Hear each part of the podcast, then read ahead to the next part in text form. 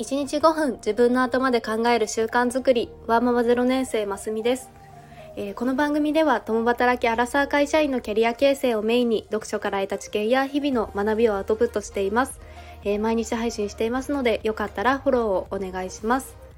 えー今日は日曜日でしたね。であの 毎回日曜日でしたねって言ってる気がしてしまうんですが、えー数えてみたら毎日配信を始めて4回目の日曜日でした。もうすぐ1ヶ月早いですね。のいつも本当にありがとうございます。はい。では今日の本題は、えー仕事をテーマに働くことの対価についてお話をしてみたいと思います。えー皆さんは日々何かしらお仕事をされていて、まあなんだかモヤモヤすることってありますか？のもっと収入が増えたら嬉しいなとかなんか日々時間と体力を消耗しているなどと感じている方もいるでしょうか？で普段私は仕事をギブとテイクの両面で考えています。でこの仕事の対価に何を得るかというところを言語化しておくと、まあ、日々のモヤモヤ解消のヒントになるかもしれませんというお話です。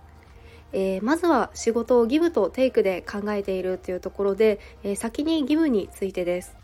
で私は仕事って何だろうと考えた時に世の中全ての仕事は問題解決だというふうに定義をしています。これは、えー人によってあのいろんな答えがあると思います。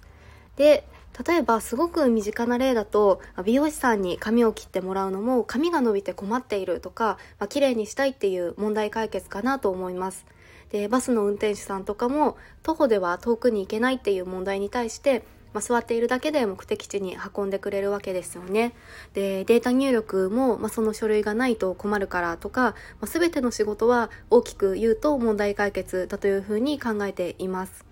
で、まあ、こういうギブがあったとして一方でテイク、まあ、自分がその問題解決をすることで得られる対価は何だろうと考えてみます。で、えーこの対価についてはのワーママハルさんという方が書かれた40歳の壁本と言われる本に書かれていたことで、まあ、最近すごく腑に落ちたのでご紹介したいと思います。で、えー仕事から得られる報酬をこの本では5つに分けて紹介をされていました。で1つ目が、えー精神的報酬。これは楽しさ喜び、まあやりがいにつながるものですよね。で2つ目が技能的報酬。でこれは能力スキル経験なのだそうです。で、え3つ目が金銭的報酬。これは給与とかボーナス福利厚生などが当てはまるそうです。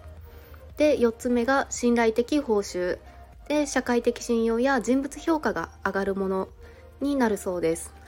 で最後に5つ目が貢献的報酬。これはメンバーや仲間の育成などに関わることだそうです。でこの5つの報酬を挙げられているんですけれども、まあ、あの報酬というと、まあ、いろんな方がいろんな表現をされていると思いますが、えー私はこの5つのフレームで考えるのが、まあ、すごく納得ができました。で、はるさんは会社員から今は独立されている方なんですが、会社員時代は典型的な労働者目線で報酬を考えていて、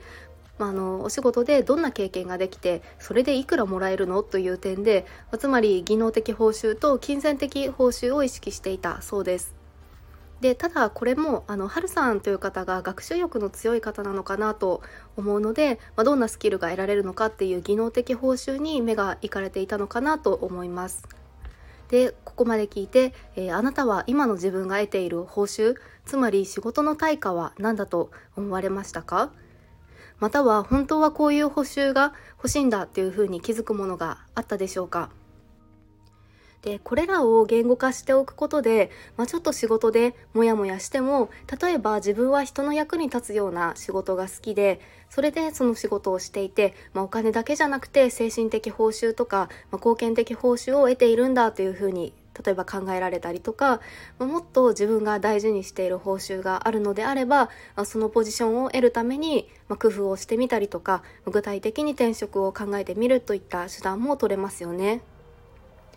いかがでしょうか？今日は仕事をギブとテイクの両面で考えてみることそして仕事の対価として5つの報酬をご紹介しました